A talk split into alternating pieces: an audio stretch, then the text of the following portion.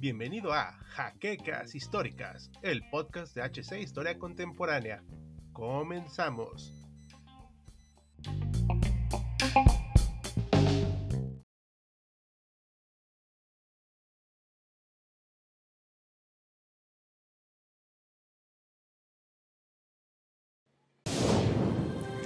Bienvenidos a HC Historia Contemporánea, la página histórica por excelencia.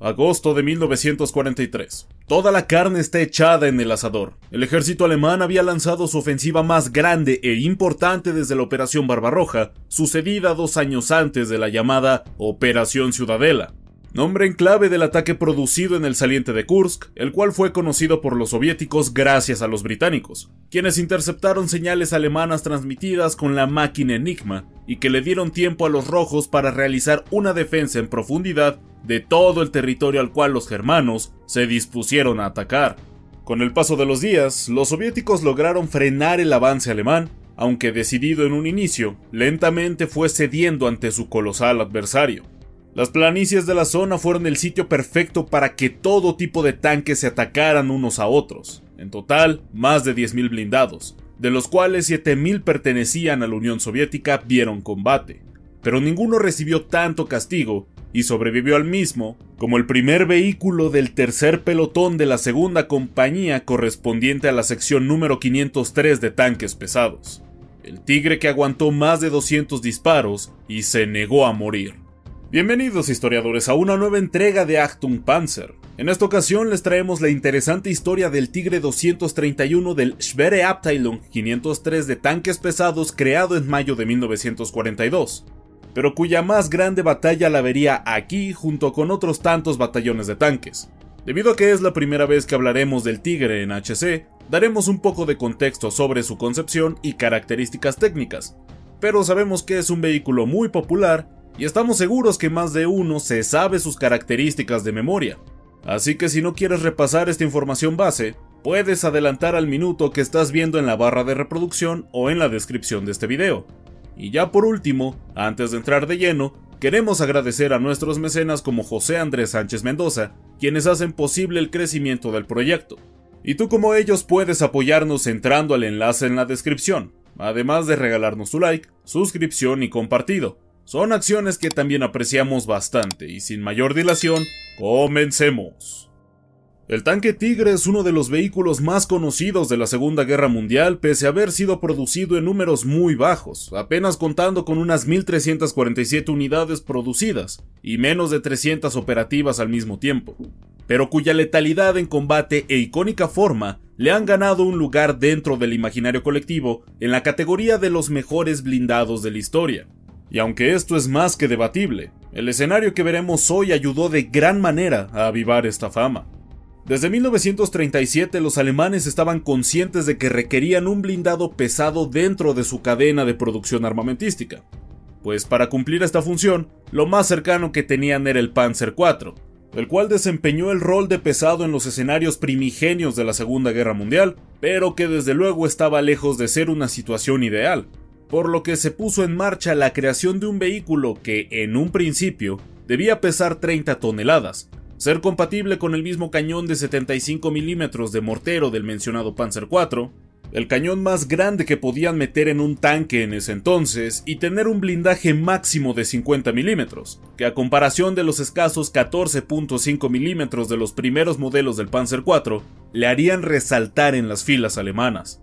Con el paso de su desarrollo por varias empresas alemanas de la talla de Henschel y Porsche, el primer modelo terminó siendo desechado, pues las características técnicas a las que se aspiraban ya habían sido demostradas como obsoletas tras ver de lo que los blindados franceses eran capaces tanto en armamento como en blindaje, además de que no se tendría mucho margen de mejora, por lo que se abandonó oficialmente en 1941, no sin haber creado algunos blindados experimentales con las carrocerías con las que se contaba del VK 30.01H, nombre del proyecto abandonado.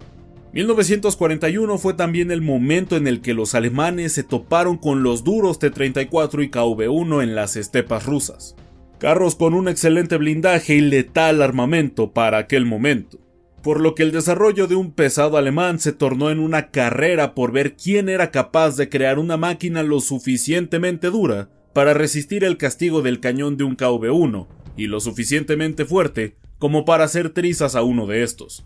surgiendo así los primeros prototipos de los Tigres. Se presentaron dos prototipos desarrollados por Henschel y Porsche, los cuales contaban con un peso de 36 toneladas, siendo los modelos posteriores los que llevarían al Tigre, los de 45 toneladas, y la compañía ganadora fue Henschel. El tanque que entró en producción tenía como características un peso de 57.8 toneladas totalmente cargado y equipado, listo para combate, una longitud de 6.29 metros, una anchura de 3.55 metros, una altura de 3 metros y una capacidad interna para brindar cobijo a 5 tripulantes. El comandante, su artillero, cargador, conductor y el operador de radio que también hacía uso de la ametralladora en el frente del chasis del blindado, su arma secundaria. Su blindaje fue de unos muy impresionantes 102 milímetros en el frontal del chasis, que para finales de 1942, momento en el que vio combate por primera vez, estaba muy por encima de las armas antitanque más comunes de la Unión Soviética. Pero además, sus laterales y la parte trasera no se quedaban atrás, pues alcanzaban los 82 milímetros. Lo único malo a resaltar de este es el hecho de que estaban colocados en un ángulo de 90 grados, el cual desaprovechaba el potencial de su muy grueso blindaje, pero aún así era casi impenetrable. La joya de la corona era un cañón de 88 mm Kampfwagen Canone L56, capaz de atravesar 137 mm de acero a una distancia de 1000 metros, convirtiéndolo en el combatiente más letal de su momento. Desde luego que no todo era bueno en el diseño del Tigre, y hablamos específicamente de su motor, un Maybach HL230 P45 de 12 cilindros, capaz de generar 700 caballos de vapor. Un corazón que se hizo notar insuficiente como para potenciar adecuadamente a esta bestia de metal, dotándolo de una velocidad punta de 45 km por hora en carretera, pero de apenas 20 en el campo. Cabe señalar también su bestial consumo de combustible, el cual permitía recorrer 110 kilómetros con el tanque lleno, un poco más si se trataba de un viaje entero en carretera. Pese a todos estos problemas, la lenta y complicada producción de cada unidad, además de lo caro, las mismas estuvieron listas justo a tiempo para poder entrar en combate por primera vez en las cercanías de Leningrado en los últimos días de 1942.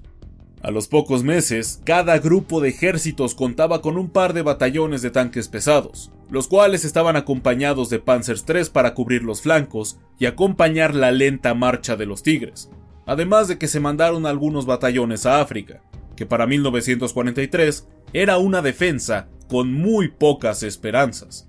El mencionado año fue el inicio de la desesperada retirada alemana de todos los frentes, y al igual que en África, dentro de Rusia el ejército rojo se encontraba cada vez más cerca de recuperar el territorio perdido, habiendo arrasado con el grupo de ejército sur tras la batalla de Stalingrado. El momentum los había llevado hasta la ciudad de Kharkov, donde finalmente pudieron ser detenidos por la muy sobresaliente defensa móvil de von Manstein lo que dio a pie la colosal planeación de la batalla de Kursk, el mayor enfrentamiento de blindados de toda la historia. El día 5 de julio de 1943 fue el momento en el que los alemanes decidieron lanzarse a la ofensiva con la fuerza de 780.000 hombres, acompañados de casi 3.000 carros de combate, a quienes esperaban casi 2 millones de soldados soviéticos y sus 7.000 tanques. Uno de los blindados alemanes era desde luego el Tigre 231 del batallón de tanques pesados 503, comandado por el teniente Sabel, encuadrado dentro de la tercera división del cuarto ejército Panzer, dentro del grupo de ejército sur, al mando del mariscal de campo Erich von Manstein, cuyas tropas habían lanzado desde el noreste de Ucrania. La punta de lanza de la ofensiva se encontraba estacionada en Belgorod, punto de partida del cuarto ejército Panzer y dentro del mismo, además de la tercera división Panzer, se encontraba la segunda división Panzer SS Das Reich, quienes actuarían en conjunto y llevarían al grueso del ejército hasta Kursk. Pero para llegar, deberían pasar primero sobre Oboyan, a 80 kilómetros de Belgorod. La minuciosa preparación de la ofensiva hizo pensar a los alemanes que la misma se desarrollaría de manera suave y limpia, pero la realidad fue todo lo contrario pues los soviéticos habían preparado una extensa defensa que consistía en anillos de protección, los cuales, una vez rotos, serían cubiertos por las tropas restantes que engrosaron una nueva línea defensiva detrás de la suya. Una táctica que logró quebrar por completo la estrategia alemana, que hasta este punto había resultado en extremo efectiva, tanto en la URSS como en cualquier otro escenario.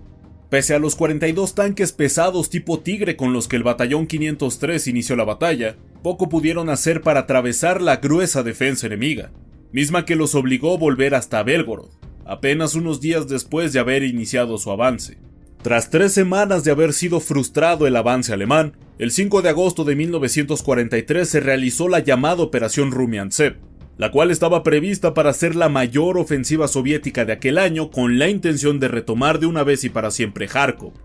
que con esta ocasión estaría viendo su cuarta batalla en dos años de guerra. Pero para llegar a salvo hasta este punto, los soviéticos debían cruzar con el impenetrable acero perteneciente a las divisiones Panzers que defendían Belgorod. El primer ataque soviético logró desprender de sus posiciones a la avanzada alemana, cuyos tanques estaban dirigidos por el batallón 503 de blindados pesados, los cuales iniciaron una contraofensiva que la tripulación del Tigre 231 jamás olvidaría. Sus adversarios no perdieron el tiempo, y se atrincheraron tanto en las escasas colinas aledañas a Belgorod, como en trincheras donde escondieron sus rifles antitanques, esperando a que los alemanes se acercaran para abrir fuego sobre ellos. Los soviéticos contaban con todo tipo de armas de todo tipo de calibres, pensadas y dispuestas para cazar a los Panzers como si de elefantes se tratase, pero no esperaban ver un elefante de una piel tan gruesa como la que disponía el tigre.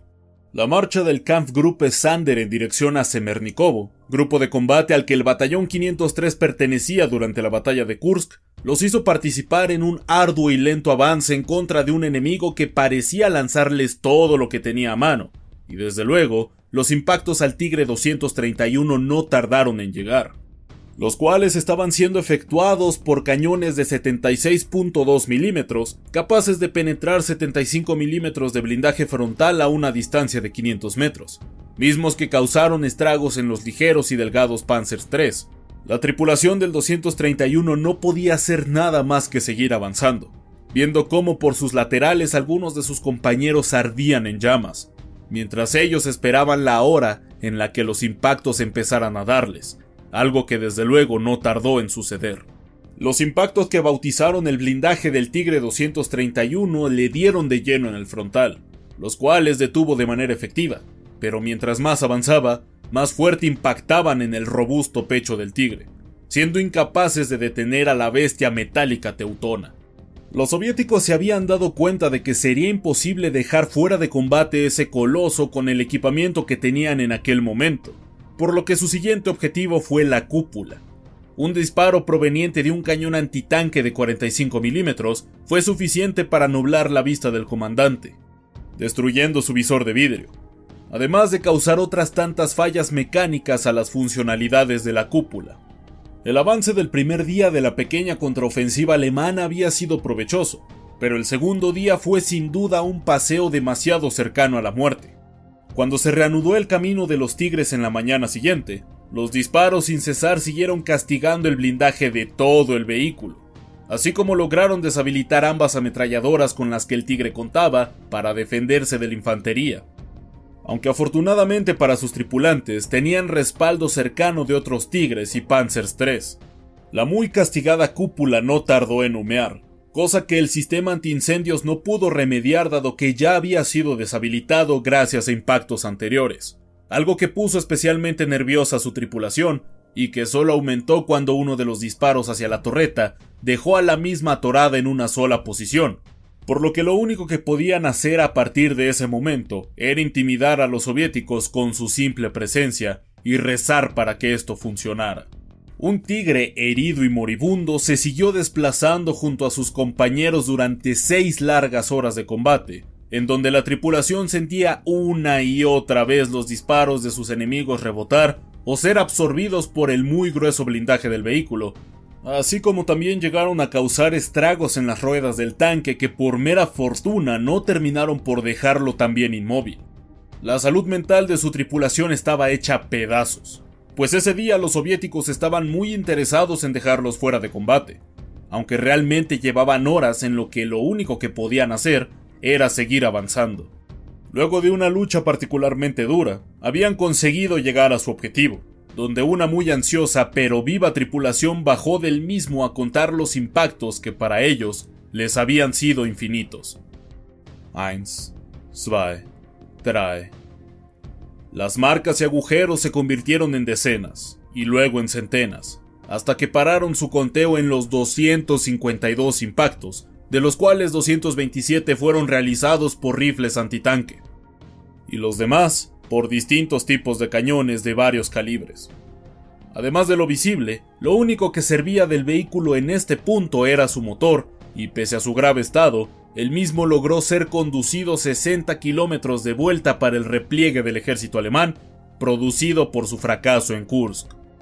El grave estado del 231 hizo considerarlo como pérdida total por parte de las autoridades alemanas, pese a haber traído a su tripulación de vuelta a filas aliadas, por lo que el vehículo fue desmantelado y su torreta reutilizada en un campo de tiro para la formación de las nuevas tripulaciones Panzer. Pero su impresionante odisea lo hizo ganarse un especial lugar dentro de la propaganda de Goebbels, así como motivar a los soviéticos a desarrollar tanques y armas de mayor calibre, dando origen a cazacarros como el Su-152. Pero sobre todo, este capítulo de la historia terminó por ser una de las grandes columnas respecto a la mítica fama del tanque Tigre el cual demostró que para el momento de su debut en el campo de batalla, era una máquina que simplemente se negaba a morir.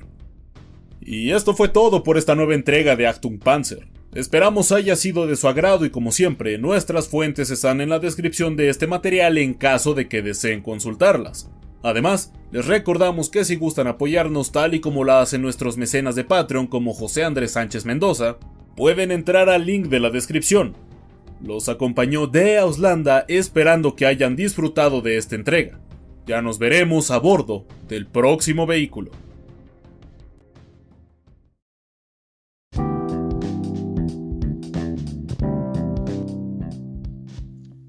Esperamos la siguiente semana en un nuevo episodio de Jaquecas Históricas, el podcast oficial de HC Historia Contemporánea.